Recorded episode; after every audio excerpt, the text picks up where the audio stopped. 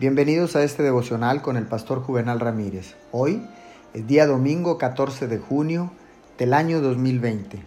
La palabra del Señor dice en el libro de Segunda de Corintios capítulo 4, verso 16. Por tanto, no nos desanimemos, al contrario, aunque por fuera nos vamos desgastando, por dentro nos vamos renovando día tras día.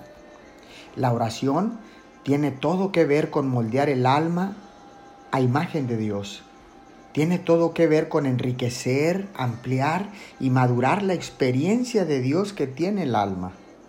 La oración es la única manera en que el alma puede entrar en comunicación y comunión con la fuente de todo espíritu y energía semejantes a Cristo. Oremos. Bendito Padre Celestial, te doy gracias porque puedo entrar en comunicación y en comunión contigo mediante la oración. Te damos gracias en el nombre de Jesús. Amén y amén.